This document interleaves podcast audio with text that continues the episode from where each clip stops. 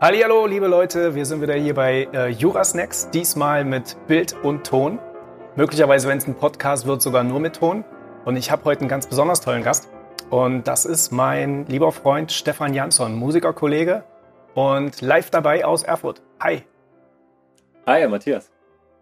Stefan, wie geht's? Was macht denn Corona und Co? Ja, soll ich sagen, ich habe äh, ungewollt viel Freizeit und das ist nicht so eine schöne Freizeit. naja, als Musiker ist es tatsächlich, ich kann ein Lied davon singen, äh, gerade ein bisschen eine harte Zeit, oder? Wie, wie geht's denn dir? Mhm. Naja, also finanziell ist quasi so ziemlich alles auf Null gefahren. Also ich bin mhm. ja so ein purer Selbstständiger, das heißt absolute Freiheit. Ähm, wird immer nur gepatchworked und das heißt natürlich äh, keine Festanstellung. Da bezahlt einfach gar keiner weiter und die Saison fing jetzt gerade an. Das heißt, das war jetzt eigentlich so, der Winterschlaf war gerade rum, wo man sagt, man probt ein bisschen mehr, man bereitet Projekte vor. Jetzt ging es eigentlich ums Geld verdienen. Ja. Das geht nicht mehr. Das ist ja bei uns so ein bisschen ein Saisongeschäft. Also gerade so im Sommer beginnen die Hochzeiten und die Open-Air-Partys und so weiter und so fort. Sind euch denn viele Verträge sozusagen abgesagt worden? Ja, das ging eigentlich gleich los, als, ähm, als es ein bisschen ernster wurde und gesagt wurde, okay, wir müssen hier irgendwie was machen. Ähm, es fängt in Deutschland an.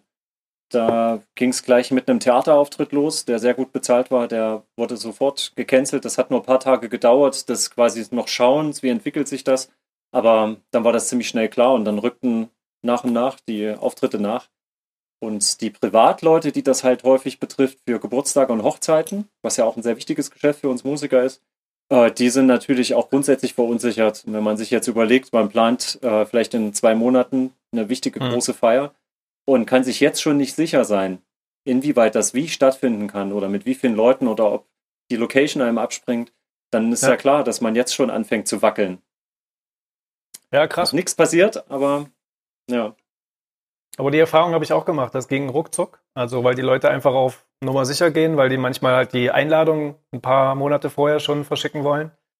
Und da haben bei mir dann auch die Leute gesagt, ja, wir melden uns jetzt schon mal, gehen davon aus, dass es nicht klappt, zu 90 Prozent. Und wenn es irgendwie dann noch was wird, dann melden wir uns. Aber ist natürlich für einen Musiker echt ein krasser Einschnitt. Da gibt es ja Kollegen, die auch äh, die Mitmusiker sozusagen dann bezahlen.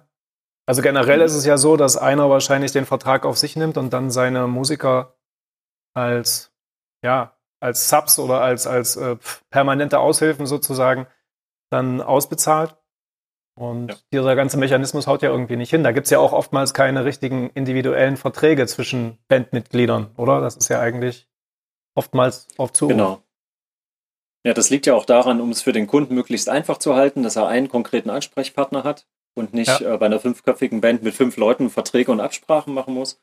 Und ähm, dadurch entstehen aber so ganz normale Abhängigkeitsverhältnisse. Ich hatte das heute im Radio gehört, da hatten sie einen Festi Festivalveranstalter dazu interviewt, wie er das so empfindet, dass jetzt irgendwie eine Großveranstaltung abgesagt wurde. Und er hat gesagt, wir haben zwei Jahre daran geplant und wir haben eine Menge Dienstleister mit dranhängen. Nicht nur die Musiker, sondern auch die Leute, die das Essen machen, die die Bühne aufbauen, die die Technik betreuen. Ein riesen Rattenschwanz an Leuten, die nicht bezahlt werden. Und äh, klar könnte man jetzt sagen, naja, dann verzichtet doch mal auf diese Feierlichkeit draußen das ist ja ein Ansprechpartner, der das quasi veranstaltet, aber an dem hängen die anderen Leute ja dran. Und in der Band ist das genauso. Wenn man jetzt sagt, ja, der Musiker wird ja mal ohne den einen Auftritt auskommen, aber für diesen Musiker ist das ja nicht nur ein Auftritt, das ist eine Folge von vielen Auftritten und viele Leute, die da wieder dranhängen, die dann auch nichts verdienen können. Also es ist so, wie es allen geht. Es ist sehr schwierig gerade. Naja, also es gibt ja dann oftmals das Angebot, dass man es nächstes Jahr nachholen kann. Aber das ja. ist ja dann trotzdem verlorenes Geld, weil nächstes Jahr wäre man ja um die Zeit dann wahrscheinlich bei einem anderen Auftritt mit einer anderen Einnahmemöglichkeit gebucht gewesen. Von daher bleibt das Konto tatsächlich erstmal leer. Ja, zumal es auch jetzt gar nicht so einfach ist. Man muss sich ja auch erstmal überwinden, zu sagen, wir reden jetzt erstmal rüber. Also ähm, ich hatte die Erfahrung mit einem Bandkollegen aus der Rockband, ähm, da hofft man natürlich, dass es irgendwie trotzdem stattfindet. Gerade so, wenn es jetzt nicht sehr offiziell ist, könnte man ja denken, naja, vielleicht geht es irgendwie noch. Ähm, man muss ja dann, sobald man diesen offiziellen Schritt macht und sagt, hallo, ich rufe an, wer, da gibt es ja diese Situation, was ist mit unserem Auftritt, äh, aktiviert man ja auch sehr schnell das Gewissen des anderen. Und dann wird das plötzlich Wahrheit. Ja, also ich meine, jetzt ist es egal durch die äh, Kontakteinschränkungen, aber es gab ja so einen Zeitraum, da war das noch nicht klar. Da gab es Veranstaltungen bis 100 Personen waren noch okay, dann waren es noch 50 Personen. Ähm, das war noch so ein Graubereich. Da hat man sich gar nicht getraut, die andere Seite anzurufen. Ähm, das, äh, ja. Hast du das gemacht? Das ist, Hast du die Leute abgeklappert und angerufen? Ja, allein schon deshalb, weil schon die ersten ähm, Förderhilfen, also Nothilfen, so im Raum standen, es könnte sie geben und da kamen in den Anträgen ja schon Fragen, wie hoch ist der Ausfall, äh, was ist zu erwarten oder was gibt es jetzt schon an äh, Geld, was verloren gegangen ist. Und äh, wenn man dafür dann im Nachhinein vielleicht zur Rechenschaft gezogen werden muss, dann ist schon ganz gut, wenn man vielleicht das jetzt weiß, welche Auftritte tatsächlich ausfallen. Ähm, aber wenn man die Gegenseite dann irgendwie da so ein bisschen an der Strippe hat und man redet dann darüber, können wir nicht irgendwie vielleicht, keine Ahnung, 30 Prozent trotzdem bezahlen und so. Und dann haben wir den Fall, dass es dann im nächsten Jahr einen Folgeauftritt geben soll. Dann habe ich halt dieses Jahr ein kleines bisschen auf dem Konto, aber tatsächlich ist der Termin für nächstes Jahr blockiert. Ja. Schwierig. Und da hatten wir auf jeden Fall öfter auch schon die Überlegung, Mensch, wie ist denn das mit höherer Gewalt? Das wissen wir nämlich eigentlich alle gar nicht. Mit unseren Künstlerverträgen fällt sowas in höhere Gewalt rein? Also das ist tatsächlich so der, der Knackpunkt gerade, wo wir uns auch ganz ehrlich gesagt erstmal richtig ordentlich auf den Hosenboden setzen, damit wir keinen Quatsch erzählen, weil am Ende wollen die Leute ja dann doch vom Anwalt die richtige Antwort hören.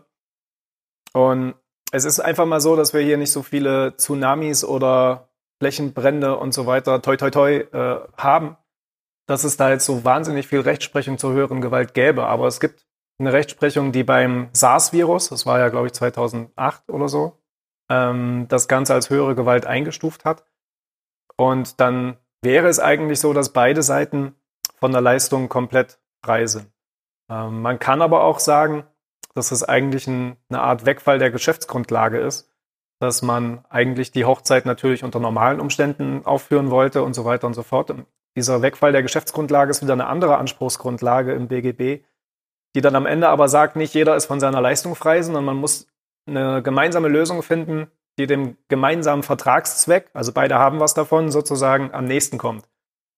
Und das kann dann sein, dass man einfach so einen Kompromiss dann am ehesten halt schließen soll, so wie es auch, sage ich mal, bei den ganzen anderen Vertragsverhältnissen gerade eigentlich fair wäre und sogar vom Gesetzgeber so gewollt wird. Also klar kriegen die Leute jetzt zum Beispiel bei Dauerschuldverhältnissen bei Strom, Gas, Mobiltelefon oder ähm, Strom die Möglichkeit, die Leistung erstmal für ein paar Monate zu verweigern. Das heißt, die kriegen Zeit geschenkt.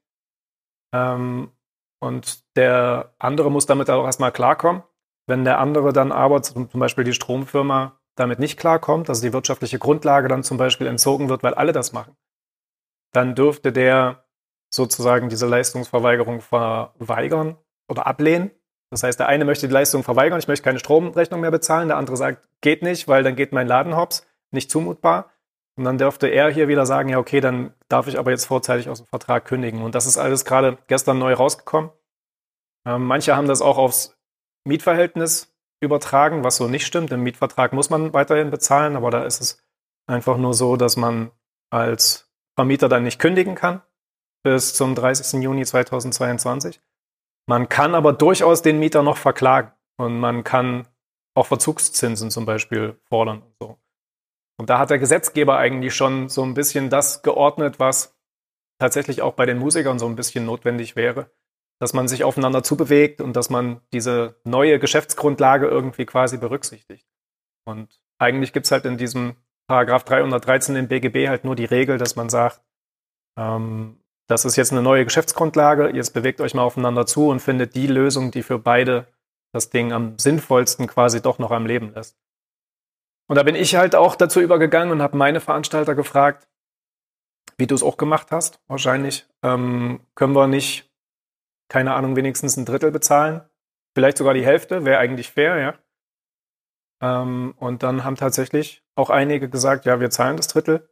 Und ich habe dann gesagt, wenn wirklich eine Folgeveranstaltung stattfindet, auch zu einem Datum meinetwegen, wo sonst keine gewesen wäre, vielleicht ein Donnerstag oder so, dann würde ich tatsächlich auch bereit sein, dieses Drittel dann anzurechnen. Das ist dann in einem halben Jahr oder einem Jahr ähm, nicht mehr euch die komplett volle Gage kostet, sondern ihr habt mir ja das Drittel schon gegeben. Voraussetzung wäre aber, dass mir dadurch nicht ein Termin gekickt wird, den ich eh schon jedes Jahr spiele. Weil es hm. gibt ja nur so und so viele Freitage und Samstage im Jahr für Hochzeits- Ähm, gibt es halt meistens den Samstag und den Sonntag, wo sowas stattfindet. Wenn das jetzt einfach so im Vorauseilen fürs nächste Jahr alles schon geblockt wird, wäre es für die dann halt ein Verlust im nächsten Jahr. Das darf auch nicht sein. Weil auch keiner weiß, was im nächsten Jahr ist. Eben. Ähm, das finde ich ja eh das größte Problem, egal was man jetzt für eine Regelung findet. Ähm, die Unsicherheit, die ist noch nicht weg, da ja ähm, schon davon ausgegangen wird, dass äh, die Pandemie in Wellen sich dann immer noch fortbewegt und wir nur versuchen, ein bisschen Zeit zu gewinnen, um zu sagen, okay, wir können dann die Intensivpatienten ausreichend behandeln. Heißt ja. aber auch, dass es immer mal wieder dazu kommen kann, dass gesagt wird, für ein, zwei Wochen ist mal wieder Kontakteinschränkung äh, oder Ausgangssperren, je nachdem. Ähm, und das ist natürlich ganz schwierig in der Folge einzuberechnen, wenn jetzt zum Beispiel ein Hochzeitspaar so eine Großveranstaltung für sich selbst plant mit einer Hochzeit.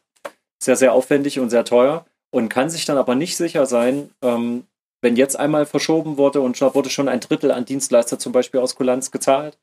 Ähm, wenn das dann nächstes Jahr nochmal passiert, ist, also ist ja unglaublich. Also wenn man sich das mal weiter überlegt, ja. ähm, die, es ist ja zu keinem Zeitpunkt so, dass dafür wirklich eine äh, Regelung getroffen wurde, zu sagen, ja, wisst jetzt genau, was in einem Monat passiert, weil es hat einfach gerade keiner den richtigen Plan dafür. Wie du schon sagst, es gab solche extreme Ereignisse in der Form noch nicht über so langen Zeitraum. Jetzt ja. ja nicht wie eine Flutkatastrophe, wo man sagt, das ist örtlich begrenzt und da müssen jetzt ganz viele Hilfen hin, dort wird Aufbauhilfe geleistet.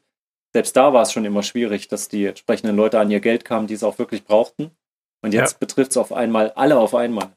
Das schon. Na, vor allen Dingen ist es auch so, eine, so, ein, so ein diffuser Gegner, ja, der ist ja jetzt nicht greifbar. So eine Flut, da weißt du, okay, die ist jetzt da und da örtlich begrenzt, aber aktuell, man hört natürlich in den Medien, dass es die und die steigenden Raten gibt, vielleicht hoffentlich dann auch sinkende Raten. Man hört die Nachrichten aus Italien. Aber wenn man dann rausgeht, klingt es ja jetzt oder sieht es jetzt erstmal so aus, als wäre alles cool. Man hat ja die, man findet die Stadt so vor wie immer. Sie ist ein bisschen leerer als sonst man fragt sich natürlich dann vielleicht doch auf die Dauer, ist das alles jetzt so das Richtige, aber da muss man dann tatsächlich den Wissenschaftlern vertrauen. Und ich denke, dass es vielen auch so geht, dass es ihnen, naja, dass denen vielleicht sogar ein bisschen jetzt die Decke auf den Kopf fällt und sie manches vielleicht sogar hinterfragen, weil die Gefahr ist ja jetzt nicht so sichtbar. Ja, das ist ja das Schlimme. Man vertraut ja schon den Leuten, die Ahnung haben. Und das ist für alle, glaube ich, so ein bisschen eine Geduldsprobe irgendwie. Aber es halten sich ja, auch erstaunlich viele dran. Ich finde das schon respektabel, dass die Leute tatsächlich, wenn du nachts in Weimar durch die Stadt gehst, ist das tatsächlich so, dass da kein Mensch auf der Straße ist. Ja, echt mhm. krass. Gibt's gar nicht. Naja, ja, das ist aber das es gibt einzig ja, Gute, ja. was man, was man, äh, was ich ja schon ein bisschen vorher erkannt habe. Es gab ähm, gerade jetzt so im letzten Jahr unheimlich viele Petitionen zu verschiedenen Themen. Da ist ein Grundbedürfnis der Leute, sich für was zusammenzutun. Ähm, und das große Problem war oft, wenn halt die Faktenlage nicht ganz klar ist. Also sehr viel populistische Videos und mehr so emotionale Stimmungsmache. Und jetzt so langsam wirkt das schon so, alle haben Lust, die richtigen Informationen zu kriegen, die ein kleines bisschen besser nachprüfbar sind. Und dann sieht man eben, dass die Straßen leerer sind, die Geschäfte bleiben zu. Äh, es sind wenige, die sich da ähm, offen widersetzen. Und das erzeugt ja auch ein Gemeinschaftsgefühl. Das macht das alles ein bisschen erträglicher und gibt einem jetzt auch als Dienstleister, der direkt jetzt davon betroffen ist wirtschaftlich, das Gefühl, ich mache das jetzt hier nicht umsonst. Ja. Also wenn ich jetzt schon auf mein Geld verzichte, ah, es geht allen auch so, dann ähm, wir stehen das irgendwie gemeinsam durch. Ist natürlich die Frage, wie lange schafft man das, da so überzeugt zu bleiben. Aber mir hilft das schon, durch eine leere Stadt zu gehen und zu merken, ich bin jetzt einer der Letzten, der irgendwie noch so an seine Arbeitsstätte geht. Es gibt ja nicht viele, die noch arbeiten können.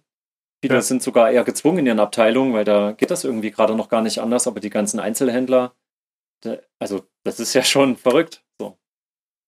Na, es gibt ja. ein paar, die sich tatsächlich jetzt auch Gedanken machen, wie sie halt die Leute zu Hause noch erreichen. Also die Leute in der Gastronomie, die kochen halt als Bringservice oder sie machen ja. einen Facebook-Livestream dazu, wie sie Essen kochen, um einfach die Leute auch zu informieren. Bei den Musikern habe ich so ein bisschen den Eindruck, da kommt jetzt so ein kleines bisschen Hospitalismus mit dazu, weil sich jeder vor die Kamera setzt und das auch nicht jedem gut steht, äh, sag ich mal. Ja. so unverstärkt und äh, unkomprimiert und ungeschminkt quasi zu singen. Da tun sich manche vielleicht auch nicht so den mega Gefallen, sorry. Aber es gibt ja auch irgendwie den Bäcker, der sich eine Brötchenrutsche einfach jetzt hat einfallen lassen und dann aus der ersten Etage die Dinger runterschickt, um kontaktfrei bedienen zu können. Das wäre ja wieder erlaubt. Und ähm, da machen sich halt viele tatsächlich jetzt Gedanken und man wird so ein bisschen reingeprügelt in diese Digitalisierung. Und ja. Man lernt aber auch wieder zu schätzen, wie es, wie geil es echt eigentlich war. Musik zu hören, live mit der Mutti tanzen zu gehen. Irgendwie, ich glaube, das vermissen vielleicht auch ein paar. Das ist jedenfalls meine Hoffnung. Das ist das äh, einzig äh, wirklich Praktische daran, dass man eine Chance bekommt, das mal so ein bisschen auf Null zu setzen wieder. Äh, wir Musiker haben sehr viele konspirative Gespräche in den letzten Jahren darüber geführt, äh, sei es dabei, ähm, ein Bandprojekt aufzubauen, Namen zu etablieren oder mehr Werbung für sich als Einzelperson zu machen. Es war immer das Gefühl, es interessiert eigentlich keinen, es gibt so ein Überangebot. Ähm, und klar, jetzt besteht halt die Hoffnung, alle werden jetzt ein bisschen auf Diät gesetzt. Und ich hoffe das sehr, dass dann irgendwann, wenn alles ein bisschen wieder normaler geworden ist, ähm, dann ein bisschen mehr Lust wieder da ist nach richtig echten Sachen. aber auf der anderen Seite das ist ja genau das Problem. Was, was machen Musiker jetzt? Die wollen ja auch, man will als Künstler ja auch Bestätigung. Ich meine, die Sachen, die man macht, man ist ja quasi ein Medium zwischen dem, was man da erschafft oder ähm, äh, wieder nachbildet, weil man etwas nachspielt, aber es will ja den Empfänger haben. Und wenn ich den hier dauerhaft nicht habe, außer mich oder meine eigene Familie, die irgendwann sagt, alles gut und schön, ich höre mir das jetzt nicht ein zehntes Mal an. und ich gebe dir auch kein Geld dafür vor allem. Ja. Ähm, das, äh, das ist schon ein bisschen schwierig. Und was macht man dann? Man äh, stellt sich halt vor irgendeine Kamera oder jemand filmt einen halt äh, ab und der wird dann noch dazu gezwungen. Ähm, da fehlt mir tatsächlich dann auch die Kunstform. Das ist ja genau das, was äh, in diesem ganzen ähm, YouTube-Business immer ganz interessant ist. Man kann sich zwar bei allem filmen, aber es sieht bei weitem nicht so schön aus wie ein, ein guter Film. Und das ist bei Musik genau das Gleiche. Es bräuchte natürlich eher so eine Atmosphäre mit drei, vier Kameras, schöne weiche Schnitte, schöne Lichtstimmung, eine Moderation dazu ähm, um das alles in Szene zu setzen. Aber was machen wir? Wir machen das Handy an, Selfie-Kamera. Freilich. ähm, und das ist auch was, wo ich mir denke, na, das ist ja wohl klar, dass dafür eigentlich keiner auch so richtig bezahlen möchte. Das ist halt schwierig. Man will irgendwann wieder den Künstler vor sich haben, der Künstler braucht das Publikum. Und es muss dafür ja. auch Geld geben. Klar, das ist halt so das Ding. Ich habe äh, letzte Woche so eine Podcast-Folge gemacht, wo also ich konnte nicht so mega gut schlafen und habe einfach eine Stunde lang mal mir den ganzen Frust von der Seele geredet. Und da habe ich auch sowas rausgehauen, wie zum Beispiel, also jeder, der an einem Künstler mit einem Hut vorbeigeht, der sollte sich eigentlich schämen, wenn er dann jetzt nicht ein paar Groschen oder ein Euro oder zwei reinwirft. Äh, das Klatschen eigentlich das Mindeste ist, aber gut, da habe ich ein bisschen überpaced vielleicht, aber letztendlich ist es ja so, weißt du wie ich, wenn man mal in einem Hotel an einem Flügel spielt oder so, dann haben wir beide schon die Erfahrung gemacht, dass auch mal Lieder gibt, wo jetzt keiner klatscht oder so, ja, wo man irgendwie gemerkt hat, okay, kriegen die das überhaupt mit, dass das jetzt Live-Musik ist? Ähm, wenn, wenn allein das sich schon wieder ändern würde, dass halt so eine Live-Musik oder so eine Geselligkeit ohne digitalen Kram, dass das wieder was Besonderes wäre, das wäre in allem Unglück dann doch so ein kleiner Hoffnungsschimmer, denn das ist tatsächlich was Schönes und ich denke, die Leute vermissen das auch. Und man sieht es ja jetzt auch bei Trauungen, Beerdigungen und sonst was. Ich meine, zum einen dürfen die Leute gar nicht zusammenkommen, zum anderen würde dann aber auch die musikalische Umrahmung einfach fehlen und dann ist das ganze Leben wie so ein Stummfilm und da fehlt einem schon ganz schön was. Meine persönliche Meinung, aber das lernen die Leute dann jetzt zwangsweise gerade so ein bisschen vielleicht. Ja, aber nichtsdestotrotz bleibt dann die musikalische Dienstleistung oder künstlerische Dienstleistung, es betrifft ja auch Schauspieler oder ähm, Performance-Künstler allgemein. Ähm, wenn es dann darum geht, dass das Ganze einen Lebensunterhalt finanzieren soll, dann steht man natürlich relativ weit hinten an in der Kette, weil natürlich alle lebenswichtigen Bereiche, Lebensmittelversorgung, medizinische Versorgung. Das merkt man jetzt aber auch als künstlerischer Dienstleister, dass die Sachen natürlich zuerst kommen und zuerst kommen müssen. Ähm, und dann frage ich mich jetzt schon so perspektivisch, naja, wenn jetzt für dieses Jahr alles so ein bisschen wackelt, auch so in der Vorplanung, ich meine, das dann vielleicht, keine Ahnung, die Ausgangsbeschränkungen, die werden dann ein bisschen gelockert und dann kommt vielleicht der ein oder andere doch noch, oh, ist noch ein Termin frei, ich würde noch ganz schnell irgendwie. Hm. Das geht vielleicht noch, aber gibt jetzt keine wirtschaftliche Sicherheit und dann zieht sich das vielleicht noch bis ins nächste Jahr weit rein. Und dann kann ich nicht mehr sagen, dass mein Lebens... Also ich bin dann kein hauptberuflicher Künstler mehr, jetzt in dem Sinne. Ähm, was bin ich denn dann? Also in welchem Bereich gehe ich dann? Und dann finde ich das gar nicht so schön, dass ich mir dann vorstelle, in welchem Beruf kann ich denn auch sicher in einer, in solch einer Krise arbeiten und werde dann auch akzeptiert? Denn das ja. schlug mir nun auch schon ein paar Mal im Netz entgegen, dieses Argument, selbst von Musikern zu Musikern, ja, dann geht doch arbeiten. Unglaublich. Also Musiker versuchen Krass. sich in Foren zusammenzuschließen. Welche Hilfen gibt es? Wie macht ihr das gerade? Wie verdient ihr noch Geld? Wo seht ihr Perspektiven? Und dann sagt einer der Musiker, geht einfach arbeiten. Da denke ich mir, krass. Also ich meine, ich, ich arbeite schon sehr viel. Also das ist schon anstrengend, was ich mache. Und das ist auch ein Fulltime-Job. Und dann natürlich in so einer Zeit denkt man sich, okay, es scheint doch kein richtiger Beruf zu sein. Ist Schwachsinn, aber es fühlt sich so an. Aber das haben wir doch an jedem Hochzeitsbuffet schon mal gehört. Was macht ihr eigentlich haupt, hauptberuflich oder so? Wäre die Frage. Oder verdient ihr damit Geld? Oder könnt ihr davon leben? Das sind ja, ja, Normalfall kann man davon leben. Und man könnte sogar noch richtig gut, also ähnlich wie, äh, ja, weiß ich nicht, ein Mensch im öffentlichen Dienst vielleicht äh, davon leben, wenn es halt mehr gewertschätzt werden würde. Und am Ende ist es aber so, neulich hat einer zu mir gesagt, hier mit den Jurasnacks, das macht ja richtig Arbeit. Da habe ich so ein bisschen drüber nachgedacht. Erstmal habe ich mich bedankt, äh, der fand das cool. Und dieses Wort Arbeit machen, also sich Arbeit machen, aber auch generell Arbeit machen. Also das, was ich hier mache mit Jurasnacks und mit diesen ganzen Videos, das hilft natürlich Menschen. Aber es macht auch Arbeit. Es macht mir Arbeit. Entweder jetzt, weil ich das Video aufnehme und mich vorbereiten muss oder da halt eine Stunde davor sitze und was erzähle und das dann schneide und dann hochlade oder so. Aber es macht im besten Fall halt auch im nächsten Jahr dann Arbeit, weil vielleicht sich Leute an uns erinnern, ähm, das Vertrauen geweckt wird und die dann irgendwann mal zu Kundschaft werden. Und dieses Arbeiten machen, das beginnt halt schon jetzt. Viele versuchen das halt auch via Livestream und jetzt ungefiltert und so. Da fehlt natürlich ein bisschen was an Schminke, digitaler Schminke. Aber ich kann das schon verstehen, dass die Menschen, die sich jetzt, also die Musiker vor allen Dingen, die sich jetzt auf den Balkon stellen und die einfach zeigen, was sie können, dass die einfach hoffen, dass sie dann in einem Jahr äh, auch noch gebucht werden zu einem normalen Preis. Und dass man nicht etwa denkt, okay, der hat sich schon kostenlos auf den Balkon gestellt, der kommt jetzt auch zu meiner Party und isst eine Bratwurst und ist dann zufrieden. Das kann natürlich auch passieren. Das Wäre kann schlecht. passieren, ne? Ja, ich könnte es ja auch verstehen, wenn dann äh, Diskussionen losbrechen von, äh, wir hatten so ein schlechtes Jahr und jetzt fangen wir alle normal wieder an. Wir wollen nicht auf, sie, als, äh, auf die Musik von ihnen verzichten, aber sie können ja verstehen, dass wir jetzt gerade nicht so können. Ja. Ich meine, wir haben uns ja auch an Gagen rangetastet, wo wir sagen, so funktioniert das wirtschaftlich, so kann ich dauerhaft die Leistung auch erbringen, auch wenn ich mal erkältet bin. Ja. Ähm, und wenn das jetzt wieder sich halbiert im schlimmsten Fall und ich wieder an einem Stand bin, wo ich vielleicht vor acht Jahren war in der Selbstständigkeit, das würde jetzt gar nicht mehr gehen. Das meine ich halt damit. Das ist das Spannungsverhältnis. Also welchen Beruf soll ich denn dann ausführen und soll dann aber noch voller Dienstleister in dem Musikbereich sein, wenn, wenn all, also die Allgemeinheit wieder dafür bereit ist zu sagen, ach ja, ich möchte keine Feierlichkeit ohne Live-Musik, aber dann braucht es ja Leute wie uns, die sich dafür bereithalten, die sich dafür irgendwie fit halten, die dafür auch noch einen schicken Anzug im Schrank haben und die ein Repertoire haben, was funktioniert ähm, das ist ja die, die Dienstleistung dahinter. So ist es. Und die das auch mit ganzem Arsch auf Deutsch gesagt und mit Herzblut machen, weil sie einfach Vollblutmusiker sind. Und da bin ich aber schon überzeugt, dass sich die Qualität dann durchsetzt. Also man muss natürlich auch nach der Krise seinen Preis weiterhin ansagen. Da bin ich ja sowieso schon immer äh, der Meinung gewesen, dass man sich nicht unter Wert verkaufen soll, weil was nichts kostet, ist nicht wert. Ja? Und ähm, da habe ich zum Beispiel den Horizont auch aus der juristischen Geschichte, hier mit der Kanzlei, ähm, dass es tatsächlich so ist, dass wenn man, es gibt ja so Kollegen, die unter Musikern, äh, aber auch unter Juristen, auch vielleicht in allen anderen Branchen, die irgendwie über den Preiskampf das versuchen hinzukriegen. Aber ich denke, dass es tatsächlich so ist, dass der Preis das Rädchen ist, das man am leichtesten verstellen kann und dass man tatsächlich sich vorher gut Gedanken machen sollte, was ist mein Preis und den dann auch selbstbewusst verteidigen und auch im Zweifel mal Nein sagen, dann spiele ich halt nicht oder dann übernehme ich das Mandat halt nicht.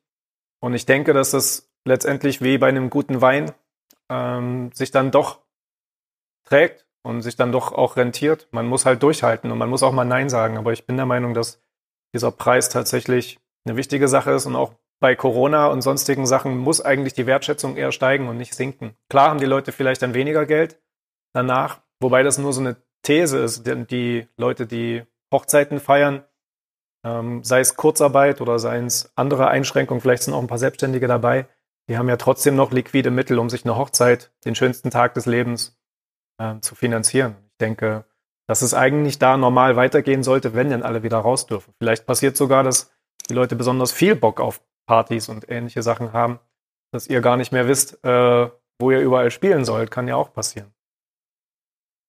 Das ist möglich. Aber ich glaube schon, dass viele Musiker, ich mache das jetzt gerade genauso, ähm, liebäugeln mit Sachen, wo kann ich irgendwo einsteigen, wo verdiene ich quasi Geld äh, durch eine etwas einfachere Tätigkeit, die einfach Geld abwirft. Da war jetzt im ja. Gespräch, Ernte, Erntehelfer zu werden, ähm, in irgendwelchen naja, gut, also ich meine, alles, was auf Coaching und äh, auf Lehrer sein äh, jetzt fußt, ist natürlich auch ganz schön angekratzt. Das soll man auch nicht vergessen. Das ist alles, was Dienstleistung am Menschen in irgendeiner Weise ist, sei es durch, ja. sei es durch Kommunikation, wo Gruppen versammelt werden oder Friseure, Tätowierer, keine Ahnung. Ähm, das betrifft ja so viele Leute. Es ist gar nicht so einfach, sich jetzt umzuorientieren, würde ich sagen. Na, weil auch der Arbeitsmarkt, der Arbeitsmarkt wird wahrscheinlich auch dann ganz schön nachgefragt, ja, weil viele Leute sich vielleicht dann in eine sichere Anstellung begeben würden, weil sie einfach jetzt merken, okay, der freie Markt ist vielleicht in so einer Situation dann doch recht gefährlich. Die Frage ist halt, warum ist der so gefährlich und was kann man da vielleicht für die Zukunft mal ändern? Und da sind wir eigentlich beim Thema äh, mit den Soforthilfen. Das ist mhm. nämlich so eine Sache, ich habe das von Anfang an sehr genau beobachtet, weil ich ähm, das nicht so mag, wenn man sagt, oh, jetzt ist alles total doof und anstrengend und dann rege ich mich jetzt am besten nur noch auf und suche andere Leute, die sich auch aufregen und dann sind wir alle schlecht gelaunt. Ähm, es haben sich sehr schnell äh, spürbar auch Initiativen gebildet, ähm, die gesagt haben, wir haben hier irgendwie so einen kleinen Spendentopf, wir sammeln für die Kultur und wir ja. möchten das dann an die weitergeben, die das brauchen. Dafür gibt es hier so kleine formlose Anträge und da gab es dann so zwei, drei verschiedene, die das äh, gleich als erstes gemacht haben, noch bevor große Hilfen vom, äh, vom Bund oder so in irgendeiner Weise in Aussicht gestellt wurden. Gab es die schon? Das waren eher so kleine Pakete, die eher so Richtung so wie so Mietzuschuss zu sehen sind am Ende. Ja. Und zwar einmalig. Also 500 Euro zum Beispiel war so dieser, dieser Standardbetrag, ähm, um den es immer ging. Da natürlich äh, musste man sich, da muss man sich bewerben und musste auch ähm, Formulare ausfüllen, die eher sowas wie so eine Nachprüfbarkeit dann verlangt haben, wo man ja auch gleich wieder ein bisschen ängstlich wird. Dann mhm. war nicht ganz klar, werden die Sachen, werden die dann gegeneinander gerechnet? Ist das so ein Zuschuss, wo dann der eine Betrag vom anderen wieder abgezogen wird? Macht man sich vielleicht in irgendeiner Weise strafbar, weil das irgendwelche Gelder sind, die da irgendwie gar nicht sein dürfen, die vielleicht ja. falsch deklariert werden? Super kompliziertes Thema, aber die Hilfen gab's. Ähm, ich hätte mir nur gewünscht, dass es schneller institutionalisiert wird, also dass das vom Staat ganz klar kommt. Und das betrifft jetzt alle Bürger, nicht nur Musiker, dass man einfach ganz klar sagt, ähm, die, die im Wesentlichen die Belastung durch, durch Miete und Strom haben, ähm, dass man die allgemein stützt. Das ist so dieses Thema mit diesem eventuell bedingungsloses Grundeinkommen in der Krise für eine ganz beschränkte Zeit. Weil wenn ja. von staatlicher Seite gesagt wird, hier ist Stopp für alle, dass dann gesagt wird, okay, ähm, was läuft denn hier weiter an Kosten? Und das sind ja nun mal im Wesentlichen Mietkosten. Ähm, dass man das abfedert, dann sind sofort diese existenziellen Nöte, die, die lösen sich ja dann auf, weil wenn ich sage, okay, ähm, mein äh, Privatvermögen wird jetzt nicht einfach auf Null runtergedampft, sondern ähm, ich bleibe einfach jetzt auf Null stehen, fast auf Null. Es geht jetzt nicht weiter, ich kann nicht weiter Rücklagen bilden, aber theoretisch bleiben wir jetzt ganz kurz mal stehen an dem Punkt. Das wäre eigentlich der Idealfall. Und jetzt wird halt Folgendes gemacht. Überall gibt es so Fördertöpfe, überall müssen Anträge gestellt werden für die Berufsgruppe, für die Berufsgruppe. Und überall hin äh, werden irgendwelche Milliarden hingeschoben. Da fehlt mir irgendwie die Koordination, die Einheitlichkeit. Also zu den Förderanträgen Komme ich gleich nochmal. Ist übrigens heute ein neuer Antrag rausgekommen. Also ich äh, weiß ja nicht, wann wir das jetzt äh, rausschicken, aber also heute ist der 2. April. Ähm, da gibt's die, zumindest in Thüringen ist jetzt die Förderung, die vom Bund ausgeht, nicht nur angekommen, sondern auch mit einem eigenen Antrag äh, quasi beantragbar. Aber ich wollte noch mal ein bisschen weiter vorne ansetzen. Letztendlich ist ja so, dass die ganzen Selbstständigen sich eigentlich hätten freiwillig Arbeitslosen versichern müssen, weil da gibt's ja keinen Arbeitgeber, der die Sozialabgaben sozusagen übernimmt. Man ist ja selbstständig. Und ich persönlich bin halt der Meinung, das habe ich auch in dem letzten Podcast gesagt, dass hier wirklich gebummelt wurde, weil dieses kleine Zahnrad Mittelstand, zu dem ja auch Freelancer, Musiker, ähm, Gestalter, alle möglichen Leute, die sich halt selbstständig machen, vielleicht auch Solo-Architekten, vielleicht auch Einzelkämpfer als Anwalt, alle, die sich quasi in dieses große offene Meer, also auf die See der Selbstständigkeit begeben, die hätten sich freiwillig Arbeitslosen versichern müssen, um jetzt nicht in der Lage zu sein, äh, nur noch mit Harz klarkommen zu müssen, was ja auch für deren Lebensunterhalt vielleicht unter dem Level sein würde, auf dem sie aktuell gelebt haben. Erst recht, wenn vielleicht noch Unterhaltszahlungen dazukommen oder andere Dinge. Man muss ja auch seine Krankenkasse noch selbst bezahlen. Mhm. Ähm, das sind alles Schwierigkeiten, die gerade zum Tragen kommen, weil die Leute, die jetzt halt tatsächlich finanziell Schiffbruch erleiden, äh, entweder erstmal so ein Fördermittel bekommen für drei Monate. Wenn das dann aber ausgelutscht ist, wissen wir noch nicht, wie es weitergeht. Und dann werden viele von uns, wenn sie nicht irgendwo einen anderen Job finden, Hartz beantragen. Und äh, da kriegt man vielleicht noch ein bisschen Wohngeld dafür, aber unterm Strich wird da für viele das Geld zu knapp sein. Und da bin ich eigentlich der Meinung, hätte man im Vorfeld tatsächlich Leuten, die sich auf die Selbstständigkeit gefreut haben, nicht nur am Anfang ein Jahr lang ein paar Fördermittel geben, so von wegen Existenzgründerzuschuss oder so, 200 Euro im Monat, sondern einfach für die ganze Zeit die Sozialabgaben übernehmen müssen. Also dass man zum Beispiel, wenn ein Arbeitnehmer ähm, bei uns jetzt in der Kanzlei irgendwie angestellt wird, dann zahlen wir ja 50 Prozent der Sozialabgaben für den. Dass quasi der Staat entweder 100 Prozent im besten Fall oder wenigstens 50 Prozent von diesen Sozialabgaben für diesen selbstständigen Menschen übernimmt, weil letztendlich besorgt er ja Gewerbesteuer. Weimar hat gerade eine Haushaltssperre verhängt, weil keine Gewerbesteuer mehr vereinnahmt wird, weil die das alle gestundet haben. Ja, den Salat haben wir halt jetzt. Das heißt, dann werden auch kulturelle Sachen nicht mehr gefördert, dann wird, äh, keine Ahnung, die Kehrmaschine nicht mehr durchfahren und so weiter und so fort. Vielleicht stellen sie auch weniger Leute ein in den Ämtern. Auf jeden Fall ist das Säckel jetzt erstmal zugemacht, weil halt keine Gewerbesteuer kommt. Aber all diese Selbstständigen, wenn man die ein bisschen hegt und pflegt, wie so einen kleinen Keimling und denen vielleicht die Krankenkasse im besten Fall oder halt die Sozialabgaben ein bisschen mit fördert, im besten Fall für 100 Prozent oder vielleicht aber auch schon für 50 Prozent, wie es einem Arbeitnehmer vergönnt ist, dann braucht er ja keine Angst mehr haben, wenn jetzt sowas passiert wie jetzt. Wenn er, was weiß ich, einen Burnout hat oder wenn er krank wird oder tatsächlich sich seine Selbstständigkeit nicht trägt und er sich umorientieren muss oder wenn irgendwas schief läuft, ein Auftraggeber pleite geht oder halt jetzt so ein Coronavirus wütet. Und das ist nie gemacht worden. Das heißt, die Menschen haben sich so herzblutmäßig trotzdem reinbegeben in diese Wellen und müssen jetzt echt strampeln, dass sie nicht untergehen. Und die kriegen jetzt halt 5.000 bis 9.000 Euro Fördermittel. Aber das hilft halt nur für drei Monate. Ja. Manche sagen ja sogar, an Musikern geht so gut wie nie zuvor, weil 9.000 Euro auf einmal hat man auch nicht so oft.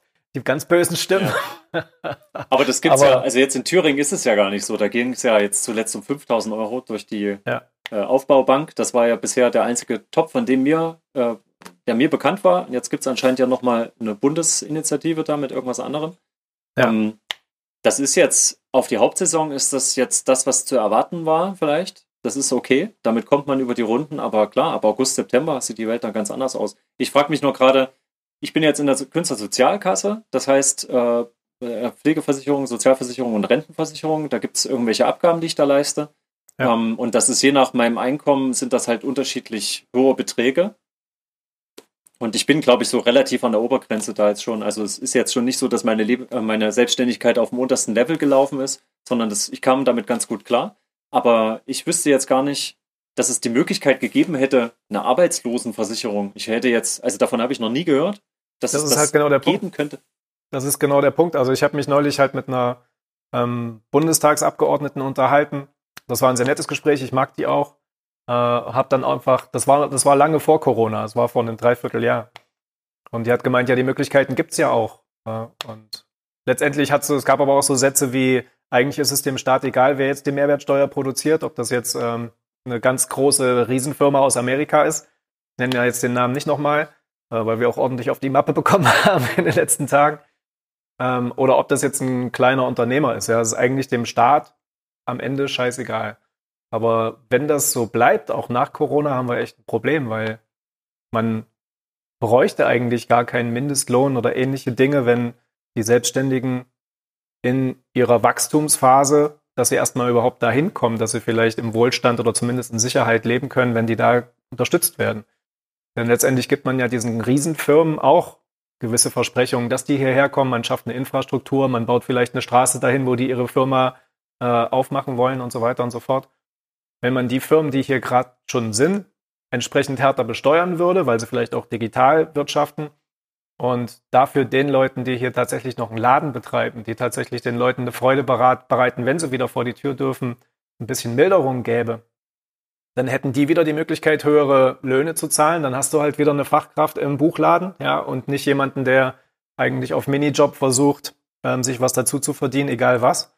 Äh, dieser ganze Kreislauf, der ist halt irgendwie ein bisschen Panne. Und da muss der Staat eigentlich jetzt mal drüber nachdenken, weil die Kohle, die er jetzt raushaut, die hätte über Jahre hinweg äh, gereicht, um Selbstständigen hier ein besseres Dasein zu verschaffen, um die abzusichern, um denen jetzt aus einem Topf, äh, wie zum Beispiel der Arbeitslosengeldkasse, Sicherheit zu geben. Dann braucht es auch keine 9000 Euro mehr. Dann kriegt man dann halt genau wie jeder andere, ähm, sage ich mal, reduzierte Bezüge. Arbeitslosengeld wäre ja auch so 60 Prozent bis 67. Das ist ja nichts anderes, als was bei dem Kurzarbeitergeld gerade an die Angestellten gezahlt wird. Im Vorfeld der Arbeitslosigkeit, damit sie halt nicht gekündigt werden müssen. Das ist ja das gleiche Prinzip. Nur mit dem kleinen Denkfehler, dass die Angestellten halt vorher nur 50 Prozent einzahlen mussten Und die Selbstständigen, die Arbeitgeber, mussten deren 50 Prozent auch noch einzahlen und hätten sich dann noch freiwillig Arbeitslosen versichern müssen. Was uns natürlich keiner gesagt hat, weil an den Coachings hat man auch gespart. Du hast es noch nicht gehört. Ich hatte es noch nicht gehört. Ich bin ehrlich, Anwalt hin oder her. Ähm, ja, es bei mir nicht. Ja, wenn tatsächlich jemanden wie uns dann das Wasser bis zum Hals steht, dann wäre Harz angesagt. Und das kann eigentlich ja. nicht sein. Da findet der Sozialstaat zwei, drei Schritte zu spät statt, meiner Meinung nach. Ja, und das ist ja sowieso dieser Widerspruch, dass ich halt, ich mag das jetzt auch nicht, in Abhängigkeit zu geraten. Ich mag nicht Geld beantragen, was ich quasi, also es ist ja jetzt nicht geschenkt, es ist ja als Unterstützungsmaßnahme gedacht, aber mir fällt das nicht so leicht zu sagen, ich hätte gern die 5000 Euro. Das ist äh, ein komisches Gefühl, weil ich bin es halt gerade als Selbstständiger gewöhnt, ähm, dass ich rausgehe und sage, so, äh, was muss ich machen, damit ich hier ein bisschen Geld verdiene? Was möchtest du gerne haben dafür? Was möchte ich genau. dafür geben? Ich mag ja dieses Spiel. Ähm, ich mag, mag, das nicht so sehr, mich einfach irgendwo hinzusetzen und ähm, einen bestimmten Betrag dann jeden Monat zu haben. Diese, diese hundertprozentige Sicherheit, die habe ich jetzt eigentlich nie so sehr gebraucht und habe das auch immer als Abhängigkeit empfunden. Und da hast du recht, das wäre natürlich schön, wenn das irgendwie schon so verankert wäre, strukturell, dass ich das dann trotzdem selber tragen kann, weil ich hätte nichts dagegen, regelmäßig was Bestimmtes abzugeben. Ich hatte, ähm, ich habe auch so kleine Sachen, die ich da bezahle für irgend sowas wie so eine Art Rentenzuschuss irgendwann, der vielleicht ja. mal greift oder vielleicht wird er auch komplett gegengerechnet mit was, was vom Staat kommt und dann habe ich nie was davon. Ähm, und da geht es auch oft um Beträge, sowas wie 20 Euro im Monat bis 100 Euro, irgendwo in diesem Bereich. Und da, sowas nimmt man eh in die Hand, um sowas irgendwie zu erschaffen, was einen vielleicht mal so eine Art Rettungsschirm bietet. Ja. Das hätte ich gerne auch von staatlicher Seite, wenn das Hand und Fuß hätte, natürlich. Ja, aber dafür braucht es ja. halt, weil die Leute natürlich bequem sind und weil sie auch erstmal geil auf die Freiheit sind, dafür bräuchte es halt ein Coaching entweder oder halt so eine kleine Verpflichtung von wegen, besuch mal den und den Informationsschalter und lass dir das wenigstens mal erzählen. Vielleicht sogar so weitgehend, dass es die Pflicht gibt, sich da ja zumindest Grund zu versichern oder sonst irgendwas. Würde das ganz gut finden, aber die meisten sagen halt zu jemandem, der selbstständig ist, die Freiheit ist halt, die hat einen Preis, die ist schön, aber die hat einen Preis und der Preis ist halt die Gefahr. Wenn es andersrum wäre, wenn dieser, dieser Preis nicht negativ konnotiert wäre, sondern was Positives, du begibst dich in die Freiheit und du kriegst dafür einen Preis. Ja, also zum Beispiel eine soziale Absicherung zu so und so viel Prozent oder vielleicht eine Förderung bei der Erstbeschaffung deiner Instrumente oder Schreibtische oder sonst irgendwas. Sowas gibt's ja sogar schon. Ähm, das aber konsequent so weitergesponnen, dass es nicht nur für die ersten ein, zwei Jahre hilft, sondern auch für die ersten zehn Jahre so eine Selbstständigkeit, weil man braucht, man sagt so fünf Jahre, manche sieben, manche zehn Jahre, um sich halt durchzusetzen, um sich zu etablieren, um auch ja. ja sich durch den Markt halt durchzukämpfen. Und da werden aktuell die Leute nur ein Jahr lang angetriggert. Da gibt es am Anfang einen Existenzgründerzuschuss. Am Anfang werden auch die Steuern noch nicht großartig ähm, ja, zu zahlen sein und die Beiträge auch noch nicht, aber dann kommt im zweiten Jahr oder im dritten Jahr dann die erste große Rechnung und da knackt es auch bei vielen Ärzten dann im Genick. Das habe ich jedenfalls gehört, dass man dann im zweiten, dritten Jahr auch in anderen Branchen dann einfach Schwierigkeiten kriegt. Denn wenn dann quasi eine Steuerschuld angefallen ist, hat man ja auch nur zwei oder vier Wochen, um die dann zu tilgen. Und ansonsten bist du ja schon in der Insolvenz drin. Und dass sie jetzt sogar die Insolvenzregeln aufweichen, dass man nicht mehr so schnell in die Insolvenzverschleppung kommt oder so, das sind ja eigentlich alles nur da werden ja im Prinzip nur Dinge nachbehandelt, die nicht vorbereitet wurden. Und das ist eigentlich ziemlich traurig, finde ich. Aber ich weiß nicht, ob man nach der Corona-Krise noch das Standing dann hat, ob man noch die Power hat, das vielleicht irgendwie dann mal anzuprangern. Denn dafür brauchst du ja auch wieder sehr überzeugende kleine Statements.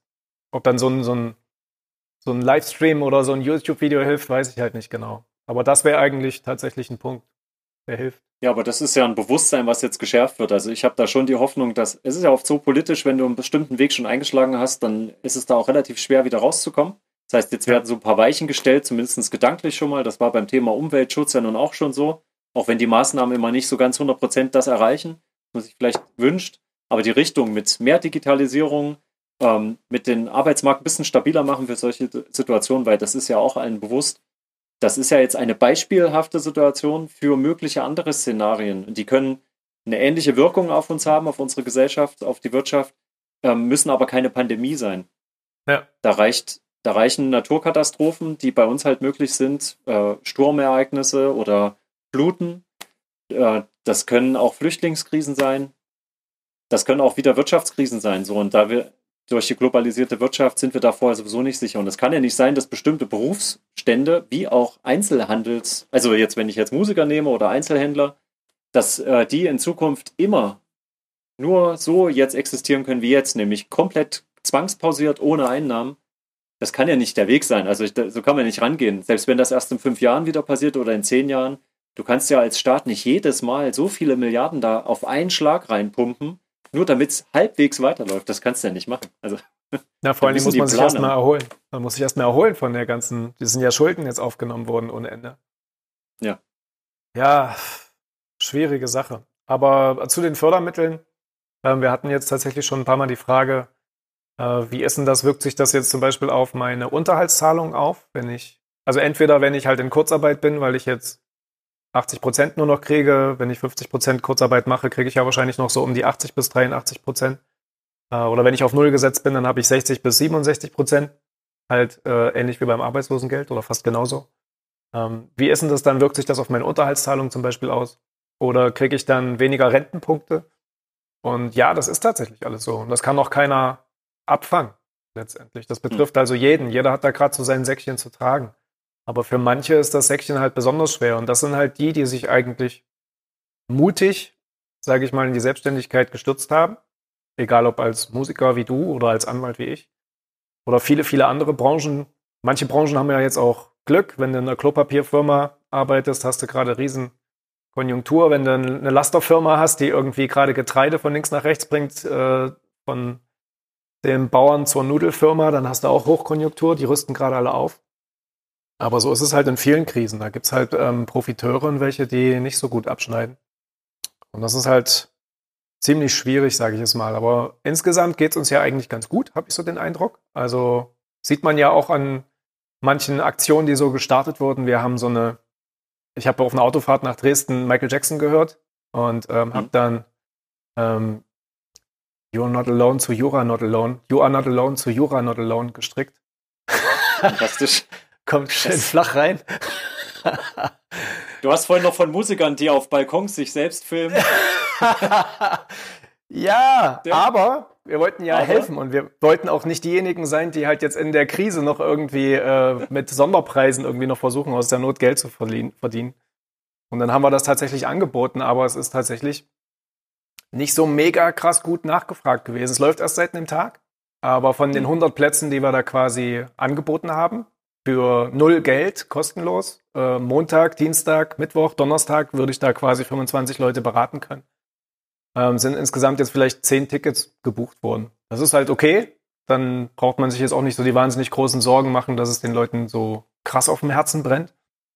Aber also im Verhältnis, im Gesamtbild, so im großen Kosmos geht es uns ja eigentlich auch mit 80 Prozent oder mir auch mit paar weniger Mandanten und mit weniger Auftritten immer noch gut. Die Frage ist halt, wie lange geht das so?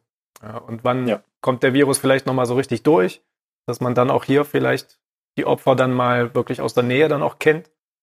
Das ist alles so diffus und damit kommen, glaube ich, auch viele nicht klar. Ich kann selber bestätigen, dass einem das schwerfällt, damit klarzukommen. Ja, ich habe im Bekanntenkreis viele, die ähm, auch im Gesundheitswesen in irgendeiner Weise arbeiten. Die haben ein ganz anderes Gefühl dazu. Für die ist das sehr allgegenwärtig, weil, ja. Weil die die ersten Leute auch behandeln. Die spüren direkt den Mangel an ähm, den Schutzbekleidung, äh, das sind ganz normale Gespräche. Wenn man mit denen sich unterhält, dann ist das Arbeitsalltag, was wir gerade nur diffus aus, aus dem Internet oder aus Nachrichten kennen. Für die ist das jetzt schon spürbar. Für die ist auch spürbar, sich strukturell darauf einzustellen, ganze Stationen quasi reserviert halten für Patienten. Patienten, die aus Italien jetzt eingeflogen kommen, die hier behandelt werden, andere, die nicht operiert werden können, weil man sich mhm. die Kapazitäten aufmeldet. Das heißt, die Krass. denken eigentlich nur in Zeiträumen, dass sie sagen, wir sind hier so ein, zwei Wochen, haben wir noch ein bisschen Pufferzeit. Das ist ja alles nicht ganz so krass in Thüringen. Ähm, aber für die ist das ganz, also die handeln damit. Äh, also das ist so wie wir Dienstleister halt jetzt schon, wenn jetzt einer sagt, na was ist denn, wie ist denn bei dir gerade, hast gerade viel Zeit, Freizeit, schön, ne? ähm, und wir sagen, nee, weil wir rechnen gerade schon ein halbes Jahr weiter unsere Verluste. Wir sind ja. jetzt schon am Arbeiten, am Diskutieren, versuchen Kulanzregelungen zu treffen. Die Arbeit hört ja nicht auf. Und natürlich, man hat noch was zu tun, man kann noch was tun und dadurch ist man nicht total aufgeschmissen. Das stimmt, da geht es einem gut. Und zum Glück haben wir gerade nicht italienische Verhältnisse. Und ich glaube ja. auch daran, dass wir in Deutschland daran auch knapp vorbeischippern werden. Ähm, aber äh, es kann halt auch noch ein bisschen kritischer werden, wenn es fühlbarer wird. Und im Moment solche Sachen, wenn man was anbietet, das ist so ähnlich, wenn du jetzt äh, mit dieser Aktion, mit diesen 100 Beratungen, die ich ja auch nicht in Anspruch genommen habe bisher, ich habe das auch mitbekommen. Ähm, ja. Das kommt aus dem Gefühl heraus von, das ist so eine, klingt jetzt ein bisschen doof, aber es ist wie so eine Duldungsstarre gerade. Es ja. ist gerade alles ein bisschen doof, man weiß aber nicht, wie lange geht das, wird es noch schlimmer oder vielleicht kommt man irgendwie glimpflich davon. Und man will sich gerade für nichts in irgendeiner Weise so richtig verpflichten. Man will, dass es so bleibt, wie es vorher war. Vielleicht wird es alles wieder gut. Ich habe auch genau. die Hoffnung, dass einfach gesagt wird in zwei Wochen, das war jetzt ganz nett mit der Kontakteinschränkung. Jetzt, ihr könnt wieder machen, wie ihr wollt. Und dann ruf, rufen einfach alle an und sagen, Herr Jansson, ich freue mich, Ihnen mitteilen zu dürfen. Die Veranstaltung fällt nicht aus. Ja. ja. Und bis dahin, bis ich da nicht Gewissheit habe, verdammt, es ist wirklich so schlimm, wie ich es erwartet habe. Aber Duldungssache ist, ein, Duldungssache ist ein cooles Wort. Also auch so ein, so ein so ein ähnlicher Begriff, über den ich mal nachgedacht habe. Jetzt neben diesem Arbeit machen hat auch mal einer gesagt, na, die Leute brauchen einen Ansprechpartner. Weil es war ja durchaus so, wir haben das ja nur gemacht, weil unsere Handys geglüht haben. Ja, die Menschen, wir kennen ja auch viele Freunde, meine Schwester und ich, die haben ja schon alle bei uns angerufen und dann hat man ja in der Not dann auch vielleicht das Verlangen, mal mit einem Kumpel, der sich auskennt, zu sprechen. Und wir haben mhm. wirklich, also ich hatte 140 bis 150 Nachrichten an einem Tag mal auf dem Telefon, an den anderen Tagen war es ähnlich. Die habe ich auch alle beantwortet, so gut ich konnte. Hab dann aber auch irgendwann gemerkt, okay, das geht mir jetzt auch so ein kleines bisschen an die Substanz, weil letztendlich verstehen die Leute dann halt auch erst im letzten Schritt, dass es für mich natürlich auch mein Job ist, dass meine Birne da glüht, dass ich mich auch verantwortlich fühle dann für 140 Leute. Und ähm, das für null zu machen, ist schon echt ähm, hart, weil es ist ja mein, mein Job. Man macht das eine Weile und dann denkt man sich halt was aus. Und ähm, so kam das eigentlich. Man merkt dann aber, dass es nochmal eine andere Qualität hat, wenn du das so offiziell anbietest, weil die Leute vielleicht in der Duldungsstache gerade sind oder sich denken, okay, wo ist denn jetzt der Haken oder irgendwie sowas. Ähm, das sind schon also das sind menschliche Phänomene, auf die du da stößt. Das ist ganz erstaunlich. Und trotzdem ist es so, das wollte ich eigentlich sagen, dass die Leute einen Ansprechpartner brauchen, dass es da draußen niemanden gibt, weiß nicht, wer da in Frage käme, der, weiß ich nicht, der Herr Spahn oder die Frau Merkel oder wer, Bodo Ramelow hier in Thüringen, ich habe keine Ahnung, aber irgendwie warten die Leute ähm, auf irgendein Medium, das ihnen für diese Fragen ja dann doch eine Antwort gibt. Hat ja jeder seine Fragen, hast du auch schon gesagt. Da gibt's halt auch andere Leute, die sich dann irgendwelche Fragen stellen. Von der Quarantäne, darf ich mit dem Hund raus oder sonst was? Darf ich mit dem Kinderwagen draußen langlaufen? Und dafür haben wir eigentlich gedacht, suchen wir eine Plattform, ein Medium, äh, um den Leuten da zu helfen, aber auch nicht ganz in Vergessenheit geraten zu lassen, dass das unser Job ist. Genauso wie die Leute, die sich auf den Balkon stellen und da mit der Gitarre Freude schöner Götterfunken singen sollen, ja auch im Prinzip subtil daran erinnern, ey Leute, das ist unser Job. Ähm, wir machen das jetzt so, auch wenn die Titanic noch nicht sinkt, aber wir sehen halt da so einen Eisberg und gucken, ob wir gerade drum rumkommen. Da haben die ja auch mit der Fiddle gespielt und ähm, am Ende versucht man dann tatsächlich was beizutragen, aber auch so ein bisschen rauszustellen, ey, ich bin da Profi, ähm, ich helfe euch jetzt. Aber vielleicht denkt ihr auch an uns, wenn wir dann um den Eisberg rumgeschippert sind. Ja, das ist so das Ding. Und da kann man eigentlich nur die Ärmel hochkrempeln, es nützt ja nichts. Und das haben wir eigentlich versucht. Das war so der Hintergedanke. Das ist auch alles nicht, nicht falsch. Es braucht nur noch ein bisschen Zeit, genauso wie es Zeit brauchte, bis sich alle überhaupt auf die Situation richtig eingestellt haben, gedanklich ähm, sind jetzt die Konsequenzen davon zu tragen. Natürlich wartet man jetzt erstmal, was macht der Staat, was bietet der an an Hilfen, wie komme ich dabei selber weg? Und so lange wartet man halt noch ab. Aber spätestens ab dem Zeitpunkt, wo man merkt, okay, jetzt hilft mir hier keiner weiter, das war ja an einigen Momenten so, weswegen die Leute sich dann direkt an euch gewendet haben. Das ja. waren dann ganz brennende, wirklich wichtige Fragen, existenzielle Fragen in dem Moment, aber sobald sich das ein bisschen sortiert und man sagt, ah, okay, ja, so ist es, na gut, da kann ich jetzt gerade nichts machen und dann lehnt man sich wieder zurück und wartet ab. Ja. Ähm, das wird jetzt auch erstmal noch ein bisschen so bleiben, weil für viele, glaube ich, so lange wie diese erste Kontaktbeschränkung jetzt dauert, werden viele noch ein bisschen verhalten reagieren. Aber ab dem Zeitpunkt, wenn dann klar ist, wir lockern das jetzt oder wir müssen jetzt auf unbestimmte Zeit das weitermachen, ich glaube, dann geht das erst richtig los. Das naja, also viele halt Fragen, viele Fragen treten sich einfach um diese Soforthilfe. Wie ist das? Muss ich jetzt schon Verluste ja. gehabt haben? Ähm, oder muss ich das prognostisch irgendwie ausfüllen? Und ja, ist das jetzt ein Subventionsbetrug, wenn ich das falsch ausfülle? Und welche Nummer, welche vierstellige Nummer überhaupt? Ja, ja solche Dinge. Ja. Also ganz ehrlich, ich habe dann auch teilweise ein bisschen improvisiert und dann noch gesagt, ja, es gibt halt für den Musiker eigentlich eine fünfstellige Nummer, dann schreib halt die fünfstellige genau. beziehungsweise die vierstellige dann dahin. Und ähm, es ist ja auch so, unter menschlichen Gesichtspunkten, dass jetzt nicht jeder Antrag da tiefen geprüft werden kann, gehe ich jetzt mal persönlich davon aus, dass man aber trotzdem nicht davor gefeit ist, dass das mal nachgeholt wird in irgendeiner Form. Zum ja. Beispiel, was ist denn jetzt, wenn ein Musiker zum Beispiel monatlich sich Butter und Brot kaufen möchte? Eigentlich hast du ja dann vielleicht ein Geschäftskonto im besten Fall oder dein eigenes Konto, wo die Gagen halt draufkommen. Und dann kaufst du dir natürlich davon auch, du hast deine Betriebsausgaben, Instrumente, Fahrtkosten, was weiß ich, ähm, Handy und sonst was. Aber du musst natürlich davon auch Butter und Brot kaufen am Ende. Darfst du das jetzt auch von den Fördergeldern machen? Oder ist das eigentlich nur für die Betriebskosten gedacht? Was ist denn, wenn ich jetzt mhm. die Kohle für einen Einkauf im Konsum quasi ausgebe? Und da ja. bin ich persönlich der Meinung, dass das natürlich so ist, dass die, die wirtschaftliche Notlage ist natürlich die Voraussetzung. Ist sehr relativ, kann ich jetzt auch noch nicht sagen, unter welchen Gesichtspunkten das vorliegt. Ja, da gibt es andere Länder, bei denen das ähm, viel, viel eher der Fall wäre, von der wirtschaftlichen Notlage auszugehen. Aber ich bin schon der Meinung, dass wenn man das in einem vernünftigen Rahmen macht, dass man von diesen Fördergeldern natürlich auch seinen Lebensunterhalt auf einem limitierten Rahmen natürlich. Ich kann jetzt nicht für 3000 Euro mir plötzlich äh, Klopapier kaufen oder so, sondern ich muss das, was ich normal gemacht habe, tatsächlich weiterführen. Und dann bin ich der Meinung, dass auch diese Kohle zur Lebenserhaltung natürlich verwendet werden kann. Anders macht es keinen Sinn, ja, weil die Leute hm. müssen ja ihren Lebensunterhalt jetzt bestreiten, weil sie keine Gagen mehr kriegen. Und solche Fragen dann aber mal zu hinterleuchten und auch erstmal zu hören und zu verstehen und dann was draus zu machen, das kostet gerade ziemlich viel Kraft. Und da versuchen wir halt Ansprechpartner zu sein. Ähm, das ist halt eine riesige Bandbreite. Und dafür haben wir das eigentlich für nächste Woche gedacht. Äh, trotzdem ist es jetzt so, dass die meisten ihre Anträge gestellt haben, dass einige auch schon ihre Gelder bekommen haben. Die waren wohl recht schnell bei der Aufbaubank. Mhm. Und Thüringen hat ja quasi selbst vorgelegt, weil das Bundesprogramm noch nicht fertig war. Thüringen war eins der wenigen Länder, die halt gesagt haben, okay, wir machen schon mal so einen eigenen Topf auf, damit wir die Leute erstmal einfangen. War ja auch cool. War ja auch an diesem Sonntagabend das Internet wie leer gefegt, weil alle den Antrag runtergeladen haben. Ähm, und das scheint halt gut funktioniert zu haben, sodass jetzt genug Zeit war, um das Bundesprogramm hinterherzuschieben. Und wie gesagt, heute ist der neue Antrag rausgegangen für Leute, die das noch interessiert. Und das müsste man sich runterladen, mal das Formular durchchecken und dann das vielleicht auch noch beantragen. Dann mal schauen. Mhm. Jetzt ruft gerade ein neuer Kunde bei dir an. Ja, das ist unser Signal. ja, ich weiß gar nicht, wie lange wir jetzt schon gequatscht haben. Wahrscheinlich schon eine Stunde rum oder so. Also hier steht eine Stunde, ja. Genau. Und deswegen, wir hatten vorher noch ein bisschen verkabelt.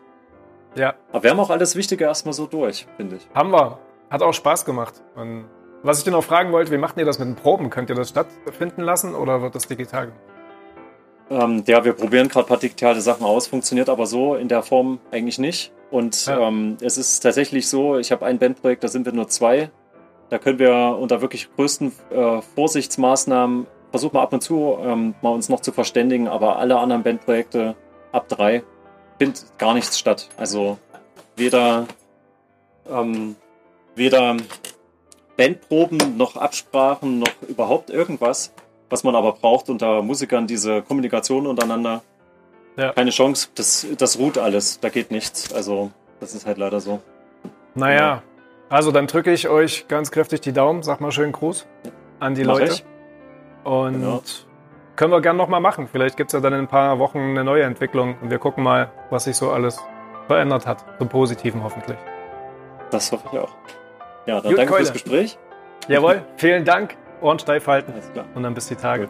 Gut. Dann schönen Abend noch. Tschüss. Gut, bis dann. Tschüss.